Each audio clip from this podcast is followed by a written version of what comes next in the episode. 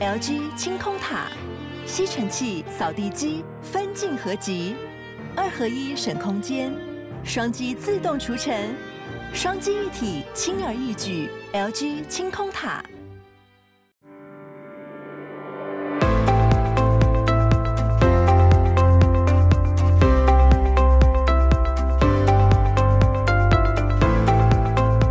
小鹿早安，大家早安。哈喽，早安，大家早安。欢迎大家收听今天的全球串联早安新闻。好久不见的专题节目回来了，久到有一点，刚才都忘记，就是专题之前我们是怎么开播的。对，我们刚讨论了一下，今天要怎么开场，让来宾 不好意思哦，我们今天来宾这么的大咖，哎，就是为了大咖来宾才重启我们专题的模式啊。没错，所以今天要跟大家聊的是一个非常生活、非常有感的，也很高兴我们第一次有政府官员来到我们节目上，可以这样说吗？我觉得这是对节目的一个肯定，嗯、而且谈的主题，我至少觉得现在不论是在全球在地的台湾的生活，我都觉得非常重要，大家可以一起跟着这个观念起飞的一个范畴。对，我觉得这是一件很棒的事情，就是让大家对于生活跟政府在做的事情越来越有感觉，嗯，而不是说啊好像很遥远，离我们都是政策就是政策，还有设施就是设施，然后大家又在网络上骂一片啊等等。我们今天直接来听听看，哎。政府方做了哪些的努力，然后用大家可以听得懂、有感的方式来跟大家聊一聊。我们今天要讲的就是新北市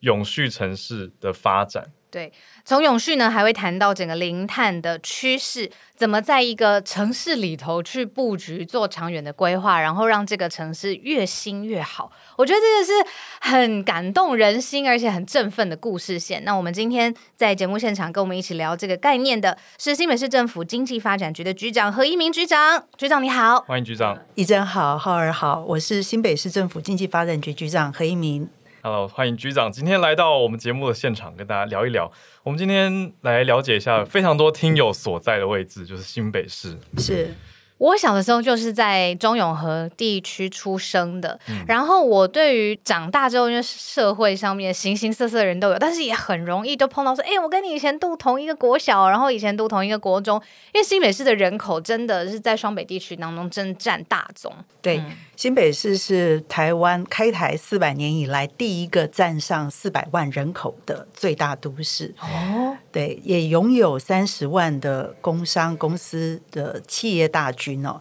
所以它的确是在我们整个台湾来说是最大城市跟工商首都。哦，工商首都既然是最大的城市，那现在其实不论刚有说到全球的趋势啊、议题，甚至各国现在在开就是领袖的高峰会都会谈的。有人有生产有经济活动，就是会有碳排。那这件事情跟所谓的永续，跟希望城市长久经营，其实就是互相背离。那新北市在这件事情上面是怎么处理一个长远的规划？嗯，呃，事实上，新北市从一百零八年侯市长上任之后，包括推出了新北的地方自愿检视报告 （VIL） 的部分呢，就正式进入所谓脱煤者联盟。那这样子的一个概念，一直包括一百零九年我们提出的呃配合气候紧急的宣言，以及在近期的所谓气候变迁因应的行动自治条例，其实充分就在体现，希望这个台湾最大的城市逐渐迈向所谓净零碳这样的一个目标。局长可不可以跟我们多聊一下脱煤者联盟？这个听起来很帅气，很像漫威电影。酷 名称，那个煤是讲煤矿吗？煤炭，煤炭、嗯。其实应该是这么说，因为刚刚谈到新北市，呃，在早期它是一个非常传统的一个产业都市，对，所以在很多的企业，他们在制造的过程里面，他们是用蓝煤。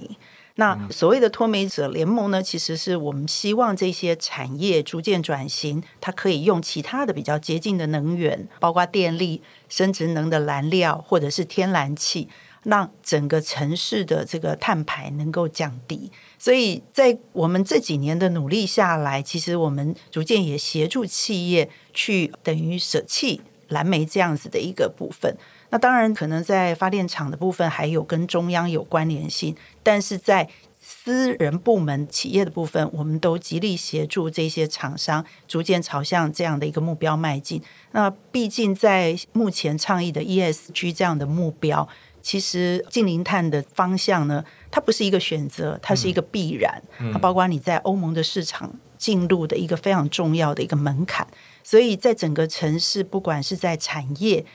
或者是我们讲的在建筑物我们的住宅都市的一个市场，嗯、也是以这样子的概念在做推动。哎、欸，我是讲到这个住房跟都市的这个市场，我就是很有感，因为我觉得我们很多的听友现在也在想说，哎、欸，不知道租房子啊、买房子啊，或在网络上面看很多人的讯息，常常都会看到像绿建筑标榜着是跟这个城市一起呼吸的建筑。因为刚才局长跟我们分享是企业上面的选择嘛，嗯、个人上面现在在新北市是不是也有看到更多类似这样子的专案啊，或者选择推出？是因为绿建筑对我们来说是非常的重要，它不仅是跟整个生态是能够结合，那当然它在能源的使用上面也会得到有效的提升。那甚至包括在这些绿建筑，我们看到很多能源管理、太阳能面板的设置，都让整个我们所谓的居住的建筑的部分，具有所谓能源有效运用的一个情形。那当然也可以达到减碳减排的一个目标。就像是说，在那个屋子顶端、屋顶的做太呃施设太阳能面板，嗯、那这样这样子的一个部分，虽然说在我们新北是北部。但是，就我们过往所设定的九十九个 megawatt 的，都已经也提早达标。哦、那这代表的就是说，我们怎么样善用太阳能来转化成电能，让整个在供电的品质上面能够有所注意。这是一个很振奋的消息耶，因为过去大家就会觉得北部太阳能没什么希望。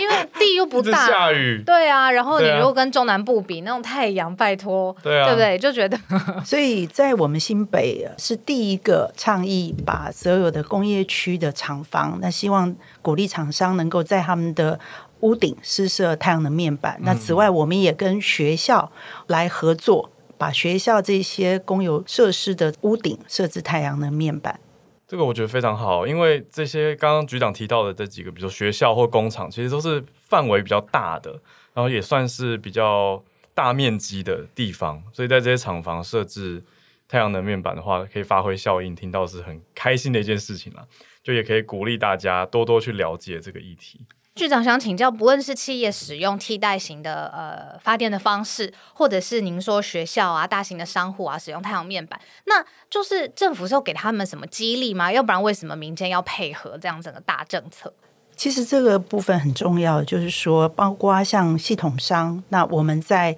做一些所谓跟专案性的合作，等于是让这一些施设太阳能面板的场所，它等于是免去。选择厂商，或者是以规模经济的方式来做推动，因为逐户逐户的在建制的过程里面，它一定也有啊，包括它建筑本身的课题。好，在屋顶上面施设，一定必须要考量到防水。那甚至说，在太阳能面板的装设的部分，它也要考虑到，比方说阳光的照射的方向，以及会不会有临近遮阴的问题。嗯、所以。如果新北市政府经济发展局搭建了这样子的一个平台，其实它是可以以规模经济的方式来同步协助解决这一些场所施设太阳能面板的课题。我们看到节目资料里面有一个很有意思的实际范例，是永和的秀朗国小，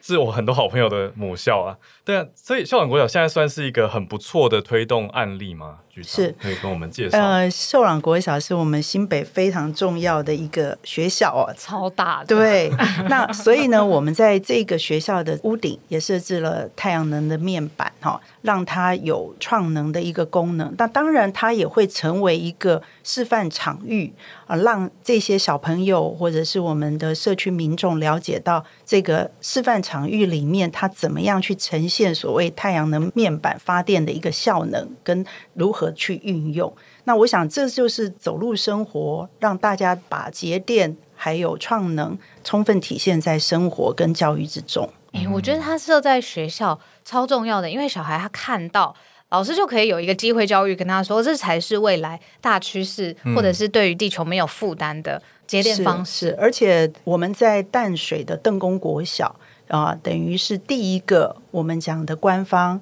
学校跟民间。三方去做合作的民间电厂，嗯、所以应该是说全民来发电的时代已经来临了。嗯，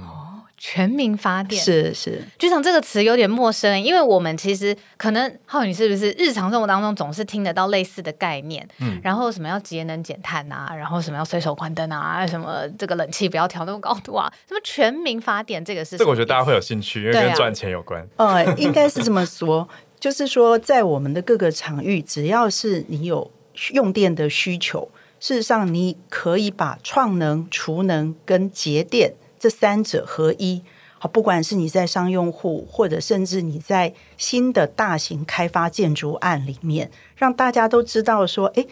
事实上电这个课题呢，是在我们不管是生活生产的整体来讲，都是非常的重要。那当然，它也进而能够达成我们讲生态维护的一个概念。嗯。嗯，局长你在分享这个时候啊，我就一直想到香港，因为刚好有一个我很好的朋友，他自己是太阳能面板的业者，他大概在五到七年前，他就说哇，其实在，在因为香港非常高的楼很多很多，又很密集，他就说其实推行起来有这个概念，有解决方案，但是很辛苦。但是经过很长一段时间努力，现在变成一件很平凡的事情。对于新北未来铺设这种太阳能的面板呢、啊，以一个城市的规划来说，这个是必要的目标。是，事实上，在太阳能面板的施设，我们在讲策略的推动，哈，它很重要的一个政策平台就是法规。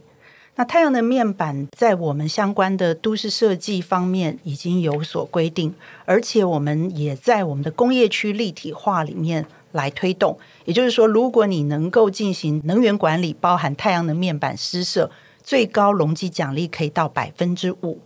那所以呢，就发现在这整个过程里面，大家对于说啊，太阳能面板的施设，其实它跟我们讲的一般的建材使用已经是融合为一的一个概念了。它并不是一个额外，甚至我们刚刚谈到的，就是它是一个必然的趋势。嗯，那在。太阳能面板这个课题里面，其实它很重要的就是说，怎么样让我们在新北这个比较地狭人稠，而且土地我们讲就是在首都效应里面，它是寸土寸金的一个地方，我们都希望它能够在太阳能发电，也就是再生能源担任一个尖兵的角色。那我们今天可以再继续推动哦，因为刚刚讲到这个已经跟大家很接近了。哦，跟民间的感觉都很贴近。那小路也讲到了一个跟我们很近的范例是香港。那我们可不可以再请局长多跟我们分享一些？像刚刚我觉得我可以转译一下刚刚局长的话嘛，就是说因为有容积奖励，所以建商在做规划的时候，它本质上就会把这个也规划进去，所以才会是局长刚刚说到已经成为未来必然的一部分。嗯，那这个很自然。可是有没有其他在民间我们讲到说跟近邻碳排跟因为我们刚刚说了三个面向嘛，所以有节能，还有创能，还有储存，能对，这三个都很重要。是，其实还想分享的，当然就是包括节电的部分，哦、这跟我们民生就非常有关。那这几年新北市政府经济发展局针对大用电户都提出了诊断计划。那对于小商家呢，我们也推出了所谓的节电的一些设施补助，这包括像空气门帘。或者是说，它在整个商业空间里面的灯具，好，我们也希望它能够转换成节能灯具。那这些部分都是跟我们生活息息相关。那另外涉及到社会公益的部分，也是非常特别的一部分。大家都知道，其实弱势家庭常常会受到各界的一些捐助。嗯。但是电器的捐助就很特别了。如果它是被捐助为二手的电器的话，那就发生了一个状况：这些贫苦的家庭或者生病的孩子，他们家庭的电费是越来越高的。所以新北市政府经发局这几年呢，都有结合所谓的大型家电的业者捐助所谓全新的家电用品，来给这些。贫苦的家庭，让他们在一刚开始，因为他们必须要有这样子的一个电器，比方说像我们碰过有皮肤疾病的家庭，他必须要二十四小时开冷气，或者是说他们的电热水器啦、冰箱啦、热水呃开饮机啊，这些都是必然的用电的部分。那我们也结合这些大型的企业，能够一方面推动爱心，一方面也达到节电的一个目标。嗯。就像我觉得，我必须老实说，就是节能啊，然后节电这些概念啊，其实并不是一个很好跟大众沟通的讯息。虽然局长有说，现在全世界欧盟啊、ESG 啊，现在这也是今年、去年才有的潮流，但是一般民众生活还是觉得很没有感。但是现在全台湾就是全国的零碳排这个政策目标已经定出来了，新北市这边的突破口会是什么？呃，所谓的突破口是就是比之前可能要更跟大众对沟通然后更实施的更好。我们是由大到小都没有错过。比方说，以政府部门来说，它必须要做一个示范性的效果。我们的三重第二行政中心以及八里近零碳的示范区，它就是把我刚刚谈到的这个创能、储能、节能的概念都融入所谓的规划设计。另外呢，在小的部分呢，事实上，我们新北市政府经济发展局今年度特别推出了所谓的商家节电的手册，让他们其实马上的翻阅就能够掌握说，哎、嗯，自己的店内有哪些可以更让节电做得更好。我比方举一个大家可能比较贴身的一个例子哦，我们做的这一些手册，包括是餐饮。超商，那一定都会有冷藏柜。对对，当冷藏柜的物品摆放，诶，它也跟我们所谓的节电效果是有关的。哦，啊，这么细微的地方，哦，生活。对，我们是有特别也编转了这个标准手册，让大家去理解说，哎，其实节电是从你我做起，从小处做起。嗯，那我们讲的小型的店家，他也可以怎么样透过他店内的一些布置。好，包括它的这一些供电效能的检讨，以及像刚刚讲的这一些物品摆设，它都有可以达到节电的效果。哇，就是说连冰箱里面的东西怎么放，其实都可以。里面吗？冷藏柜，对对对。所以，比如说鸡肉就要放在这个左上角，会比较省电。然后草莓放在最外围，呃、是这这么细。应该是说，它必须要注意到它的冷风吹风口出口的部分呢。嗯尽量不要堆置物品，哦、然后整个的摆设的话，尽量是能够整齐，按照高低。那这样子的部分，对于它的对流效果，哎，我们的这个节电效果就出来了。嗯、就不要浪费 能源啦。简单说，就是让那个冰箱的效能也比较好一点。我听到一个全新的知识，按照高低，还有出风口，不要去阻塞它，其实会让整个冷藏的效能更好。是是，我们编纂的这个呃标准手册非常有趣，大概是台湾第一次针对，比方说像餐厅啊、美发业者，美发业者的节能也很重要啊。嗯、比方说，很常去洗头的人，对，洗头他要用热水，所以当你的这个热水器，如果你是采用电垒的部分的话，那当然它就具有规模经济了。所以这个都是我们可能在日常的生活中没有注意到，但是它是很有趣的。就像什么是电垒？哦、呃，它是一种比较我们讲的比较特别的一个用电效能比较高的热水器。热水器，对对对对。而且我们大部分是用在所谓的商家会比较多，但是一般我们到美容院的时候，大概都还是看到的是比较家庭型的。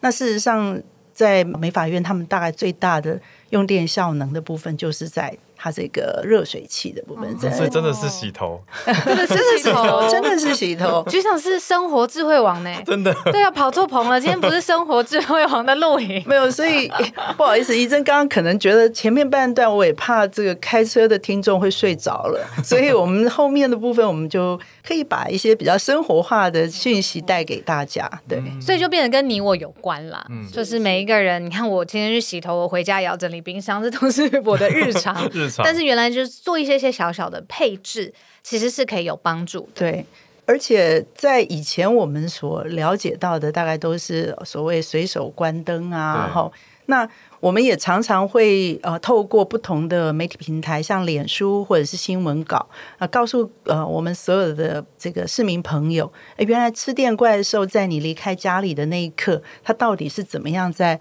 耗用你们家的电能？嗯、其实这些部分都会是跟我们的生活息息相关。嗯，哎，局长有一个拍谢的问题，就是啊，像这些小事情，随手关灯，然后去整治冰箱的排放方式。大家会不会有一个迷思，会觉得说啊，这个累积起来东西也很小啦，这个碳排吼是很大的事情，我做那么是小的事，怎么有办法去影响最后的结果呢？没有，应该是这么说。我们觉得，其实节电这件事情是人人有责，尤其是在这几年，台湾的用电都非常的吃紧。嗯，那也包括说，我们对于生态、整个地球环境的关怀。所以，比方说，像刚刚谈到的这一些。其实都是我们没有在额外要花其他的费用，但是我们只要留意我们在日常生活中的这一些食衣住行，其实就可以为这个环境能够贡献一份心力。嗯，我觉得很棒。我想到一个有趣的，我朋友是环保顾问，然后他就会跟我分享一些环保界的梗图或迷因。他们就是讲说，哎，有一些环保顾问公司会大费周章把人飞到好远的地方去开一个环保会议，可是中间这个碳排 就已经很高了。可是回归到我们最在地的，我觉得这是很好的，因为大家相对不用那么多的成本或者额外的东西，可是把我们现在旧有的东西做一些盘点，或者说诊断。像刚局长讲到诊断，我也很好奇，我们可以怎么帮店家做诊断？那另外一个是我也很好奇，这个空气门帘是什么？哦，空气门帘其实它并不是一个实体的，比方说主帐，但是它是用空气来做主帐。也就是说，能够让整个你的空调的部分能够维持在空间里面，在这个空间里面去做对流。我们常常会看到一些是实体的，比方说像类似透明的呃玻璃门、透明的这个塑胶布哦，对，塑胶布的去做一些。但是空气门帘它是本身它就是一个等于是送风的一个设施，那它在这个送风的过程里面，可以让整个我们的空间里面哦通透感是够的。可是呢，它又可以达到说整个空气的对流非常好，而且可以进而降温的一个效果。是不是有一些卖场门口比较会用的？因为它如果门开开关关，其实那个能源是浪费的。是外面热气又绕进来嘛，那里面冷气又要加强。可是用那种大卖场，常门口会有很强烈的那种空气，就是我们经过门口的时候，都会觉得头顶有一阵风的那个。没错，那就是空气门。对。那另外，疫情期间。也很特别的是说，我们提供了刚刚所谈到的这一些这个门帘的补助，因为其实有很多，比方说我们去饮料店，你会发现说，哎，这个在对话的过程里面，其实很有可能还是会有一些风险，所以我们在那个时候，我们同时推出了所谓的节能补助，也达到了一个防疫的效果。哦。那刚才浩儿问的这个，你怎么去计算碳排？跟局长分享，有一次我们在外面工作的时候，就碰到对方他在交换名片的时候，他上面是碳排精算师，是那时候我就在想说，哎，精算师不是那种四大会计事务所才有的，现在是算在碳排上面了，局长。是。因为像我们也盘点了，我们新北境内哈，大概有七百多家未来会有碳费课题的厂商。嗯，所以对于这些企业来说，其实我们也在今年可能会开始推动的，就是说怎么样让他们实际就用一些比较简单的公式来去掌握，说公司的碳排大概是多少。那您刚刚提到的精算师，他可能已经涉及到碳费的计算，嗯，但是一般的公司其实可以尝试着自己用比较简单的公式去做一些计算。小米，例如我们全球串联早安新闻的公司，我们要怎么算我们自己的碳排呢？呃，它的概念是什么？它的概念包括你的这个呃电费，或者是说你的人数，这一些都会是我们在基本上，比方说他今天进了公司，他整个在这个职场的行为的模式，它所衍生有哪一些都会有碳排放的一个情况。哦，那借由这个部分来去做。整个的一个统计，那其实我们在想说，在这个碳排的计算里面，其实非常的呃重要的一块，就是说我们怎么样去包括除了减碳之外，那其实有一些像植树啊这一些，也都是能够让我们的碳排的部分能够有一些正向的注意。那其实，在新北，我们特别谈到新北最近最大的一个投资案是南亚科哦，他在我们的泰山投资了十纳米的十二寸先进晶圆厂。那他在净零碳方面呢，他也非常的投入，包括绿色生产，尤其是刚刚所谈到的，它的绿化面积达到一点一公顷，哇，也算是一个企业社会责任的一个落实哦。所以我想在刚刚谈到的从大到小每一个环节，大家都有机会能够为这个环境贡献一份心力。局长，我想请教刚才那个碳排那个计算啊，针对这个七百个店家，七百多个，七百多个嘛，哦，厂商，嗯，我觉得不少企业。是去计算，他是说他如果超标或者超过一定的标准，局长那边要开罚，是不是要打屁股？没有没有没有，不是不是，为什么要计算 这个？因为他进入所谓的欧盟市场的部分，它会涉及到碳费的征收，所以其实嗯，在企业端，当然他们会比较有感啊，在整个过程里面。变成他们在生产制造、销售行为里面的一个必须。那我们在个人的生活环境里面，怎么样从我们的居家或者是商业环境的改善，也都是对于这个课题能够有所投入。嗯，对，因为局长是经发局长嘛，所以我们从经济发展的角度，可是今天一直在谈的是永续跟环境。我觉得其实我们是在做一件很先进的事情。局长，你会不会觉得自己好像有两个部分在拉扯？经济要发展，然后但这个城市要永续。嗯，我觉得应该不会。其实大家可以打开自己的手掌，嗯、你会发现说，你大概有两条线是非常重要的，一个是事业线，那就代表你的经济发展，嗯、但是一定有一个生命线，嗯，那就是我们在谈的 ESG 跟永续的概念。所以新北在这几年。在做的事情，其实极力希望能够找到经济跟环保怎么样兼容并蓄的共同发展。嗯，非常重要的一个课题啊，也很呼应。像刚刚局长讲到，我也想补充一下，我们这几年其实，在教育系统里面，毕竟是老师，就会一直提到 SDGs。就是联合国的这个永续发展目标，目标，那就像小鹿还有局长刚刚讲到这个小学的案例，我就觉得很好嘛。等于融合在教育，它是看得见的，那才不会让大家觉得说啊，冲经济或拼经济就是要义无反顾的投资跟开发。那可是大家现在也更能够有余裕去关注到说，那我们的环境呢，可以在在地可以把它发展的更好。那我们刚刚讲的这个很安居乐业方面的事情嘛，那也可以讲一下我们更贴近。在地的一些示范区，好了，对，因为我小时候跟局长分享，我小时候我奶奶家在深坑一带，然后呢，我们每次去或者说大家全家出游的时候啊，巴黎淡水一带，那个时候给我的感觉是很靠近焚化炉，然后那边的空气跟天空常常会飘出黑黑灰灰的东西，嗯，就算是小时候的我，我都觉得我没有很想要去，但是现在是不是有些变化了？是，呃。我们新北市政府也推出了八零近零碳的一个示范专区的概念。除了刚刚啊、主持人所谈到的，因为巴黎本身就是我们焚化炉所在的地方，那这几年呢，我们的目标是把再生能源发电的效能比例提高之外，同时在巴黎地区呢，我们也会推动包括电动车辆、电动公车或者是共享运具的概念。那当然，在巴黎也是我们的产业都市，这些企业呢，我们也希望它朝向所谓净零碳的一个转型。那在整个过程里面，其实政府部门的确是要带头做一些比较大型的示范效果，才能够让我们的民众或者是啊其他的企业能够去效仿这样子的一个目标。哦，理解。所以，就算你的先天的产业特性嗯是这样，嗯、但是后续还是可以透过，比如说刚才局长说的这个共享的呃比较新的各种的平台，对，节能的选项，然后电动车等等的，去让这个社区在地的生活有不一样的可能。是因为新北是一个哦，我们讲首都圈很重要的城市，嗯、所以它这几年的产业发展已经比较朝向我们所谓的先进研发、高阶制造。那同时，当然也还是有制造业的一个存在，或者是像刚刚所谈到的这个巴黎焚化设施，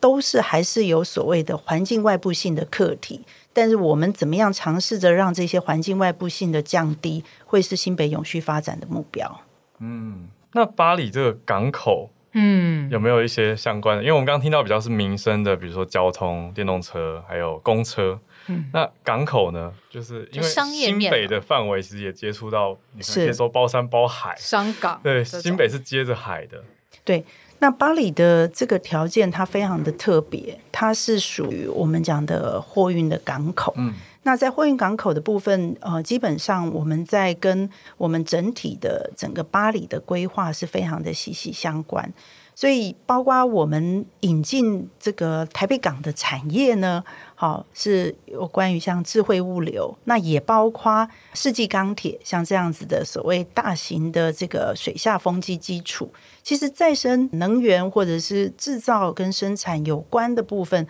我们也都很鼓励往八里哈临近台北港这样的可以做重件运输的一个特性来做结合。所以在我们来看，其实巴黎是一个非常适合做一个整体近零碳发展的示范区域。哦，反而是巴黎哦，是对对，对嗯。哎，局长，那我还很好奇的另外一个面向就是跟管理有关的，因为您刚刚说到从各个不同，比如从企业呀、啊、学校啊、工厂啊，我们待会可以再多多聊聊工厂、呃住家建筑都导入了新型的这种解决方案。那会不会在管理这些解决方案也有一套比较智能的方式？嗯。在管理这些解决方案里面，非常重要的，如果是说在企业端的话，因为它必须要导入所谓的能源管理，而且事实上我们在新北境内也有非常多的青创的团体，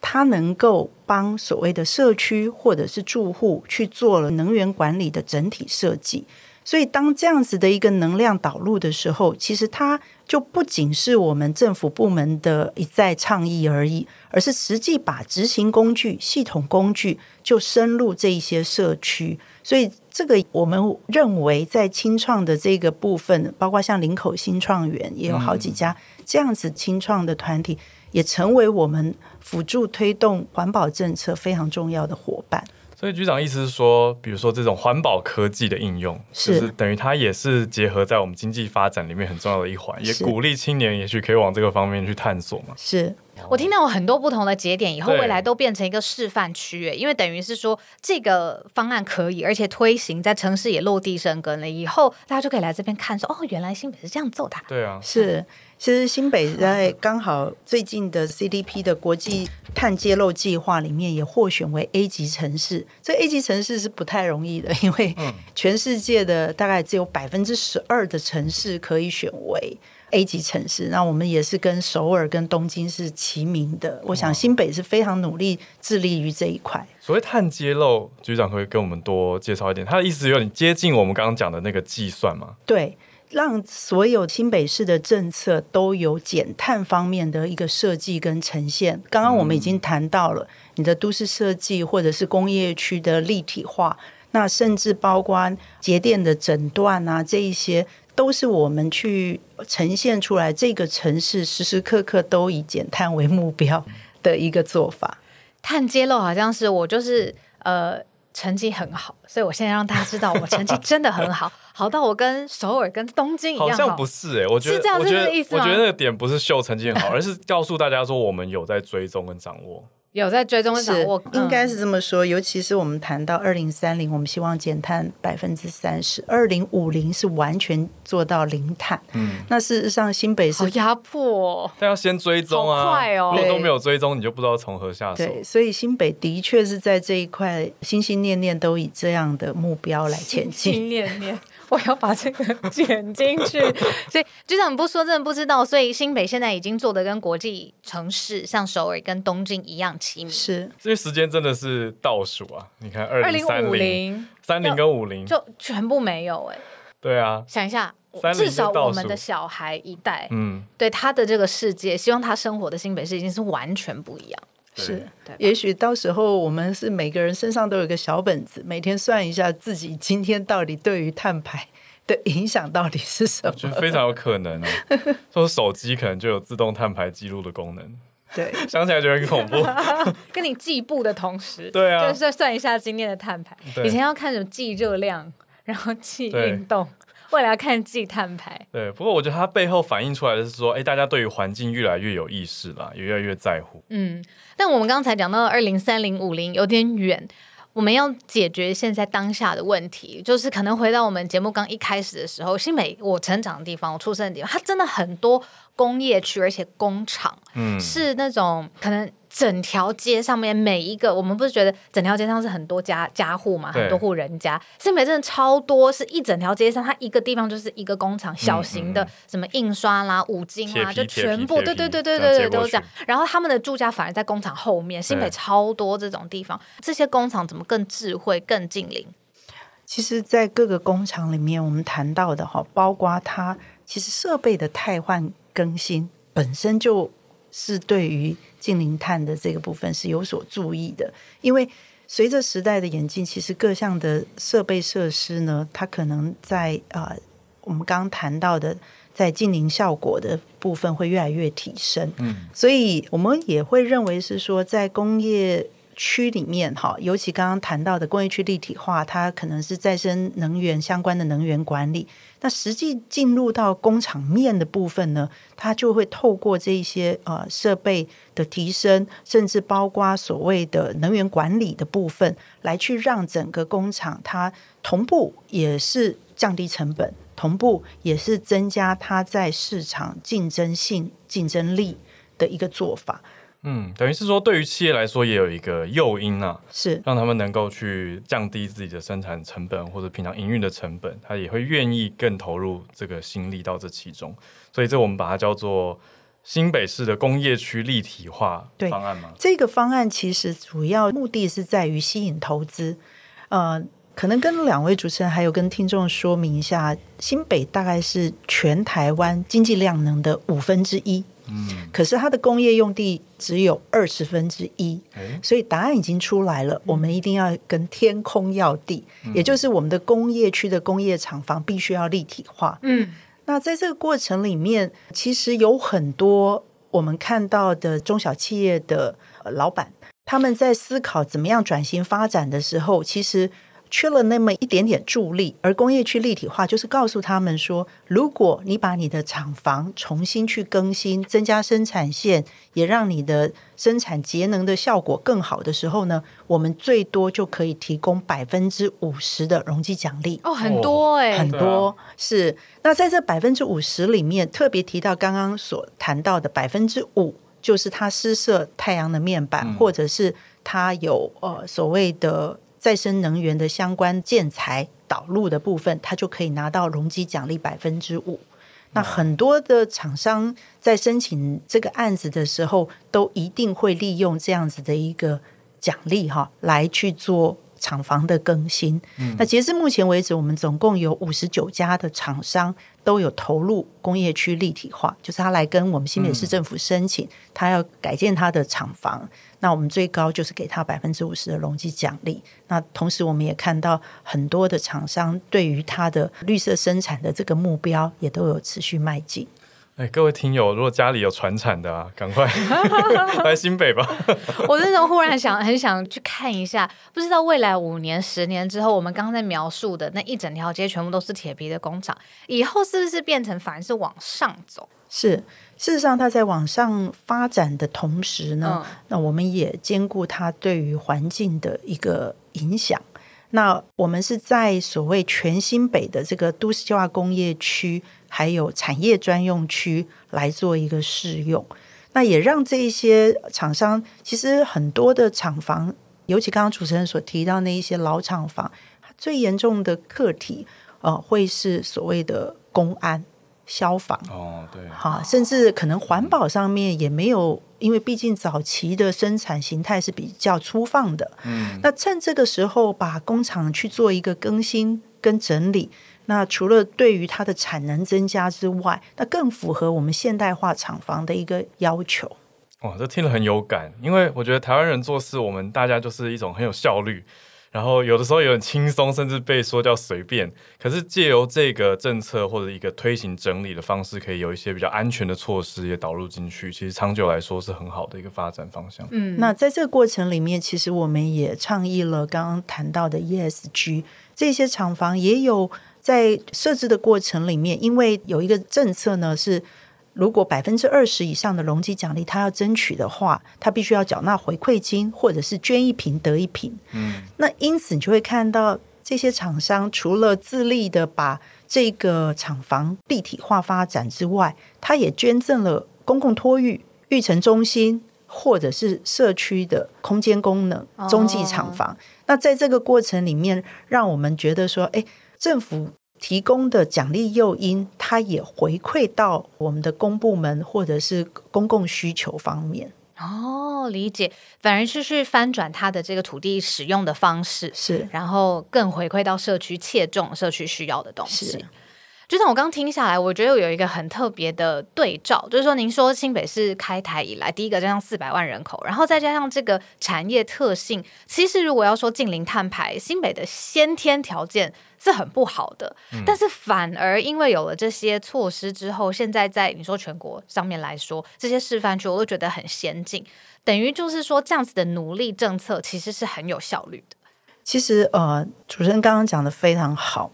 其实新北在发展上面，它除了当然有首都圈的便利性之外，也是早期我们很多异乡游子来到北部打拼落居的第一站。嗯，所以在早期的发展里面，其实大家是会比较偏向所谓的工业或者是经济活动的一个发展。可是到了要走下一个世纪的时候，更重要的是怎么样把我们既有的基础进行一个转型。那这转型的过程里面，难免会有政策沟通或者是民意调适的一个问题。可是我们都坚信，这是整个世界的趋势，也是我们看待地球责任的很重要的一个部分。所以在这个过程里面啊，不管是我们的一些大面积的湿地重化。或者是我们个别私部门厂商的投资，我们都会希望把这样近零碳的一个概念，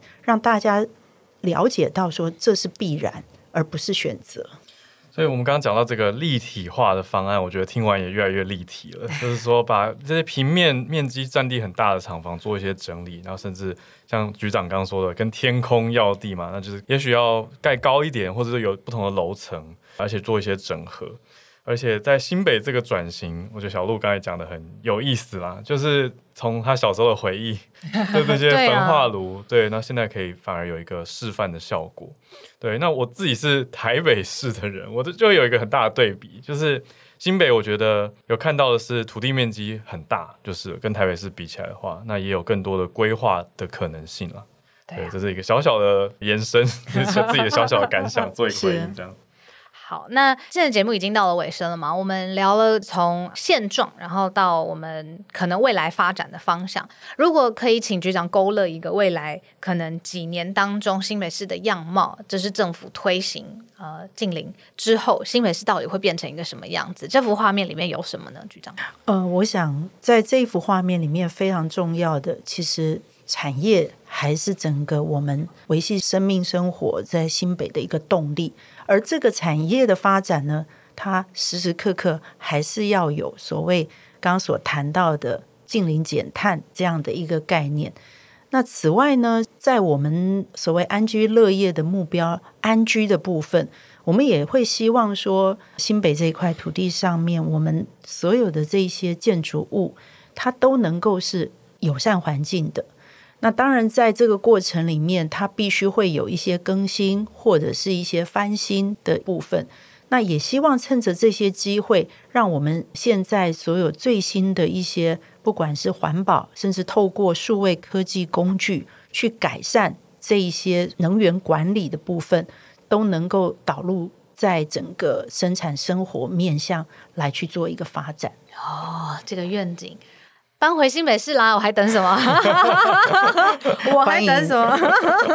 对啊，我觉得听起来是很激励的。那也知道这是一个不是一瞬间就可以转换的过程，它是一个漫长的过程。那但是这个中间的每一步都是需要大家一起来合作。可能政府想要做带头跟示范，那民间也要有呼应啊，要有配合啊。那大家应该可以一起去。综合做出一个更好的成果，一个更好的新北，甚至也示范影响到其他地方的政府，那就会让我们整个环境、整个社会变得更好。局长，我最后小小问一个：如果现在正在听节目的，不论是新北市在地的商家或居民，想要知道你刚才那些生活智慧王的小常识，有没有什么地方或网站是可以去查询，让我们随手可以运用起来？呃，事实上，在我们新北市政府经发局的这个官网。以及我们来去经发局脸书，都常常会揭露一些如何在生活中能够减碳节电的知识，也欢迎大家可以到我们的网站上面来了解。太棒了！今天非常谢谢新北市政府经济发展局的何一明局长，耶！谢谢，谢谢局长今天来节目当中，谢谢主持人，谢谢，谢谢大家。